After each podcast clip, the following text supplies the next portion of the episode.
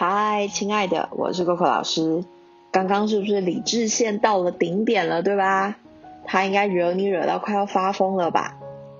我就知道，辛苦你了。我知道你一定有想过忍住，但是最后还是忍不住，然后大声骂了他，对不对？如果此刻的你有一点点难过，或者是有一点沮丧，觉得啊，为什么永远都讲不听？是不是？嘿，亲爱的，我知道刚刚你很努力、很努力的忍住了，没有关系的。来，我要请你帮我一个忙，跟我深呼吸，吐气。如果你是握拳的。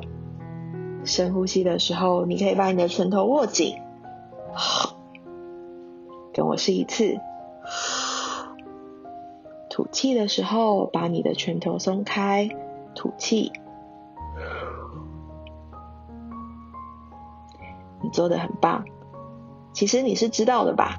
小孩本来就是一种很欠揍的生物，老实说，跟老公的等级差不多。但是身为高级驯兽师的你。我相信你做的很棒了，但是请你帮我一个忙，梳理一下刚刚发生了什么事，然后想一想你孩子最天使的时候。没错，这时候我们需要的真的就是催眠一下自己。来，再一次深呼吸，吐气，平稳下来。缓和下来，给你自己一个喘息。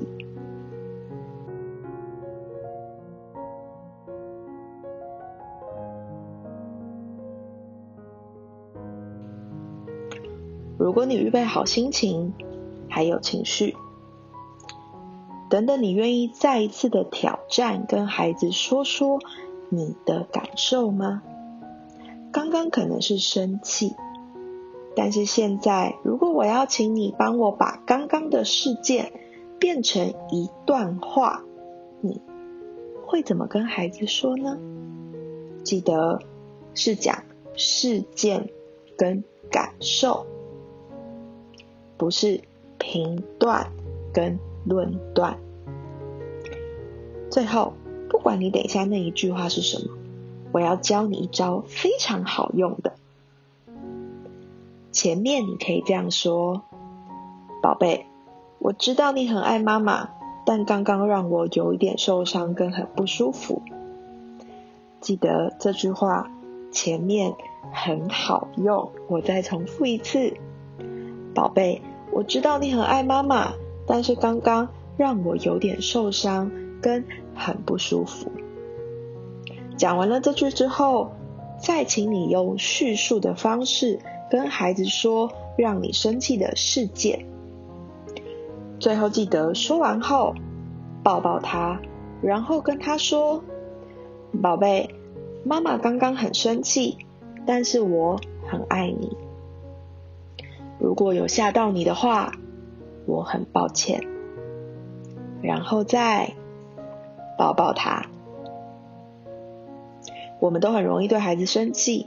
因为他们本来就是很容易惹怒我们的生物，但是让孩子知道你的感受也很重要。记得我刚刚前面教你的，前面加上一段话，后面加上一段话。希望你讲完之后，你的心情跟情绪也好了些。我相信你一定做得到的，加油！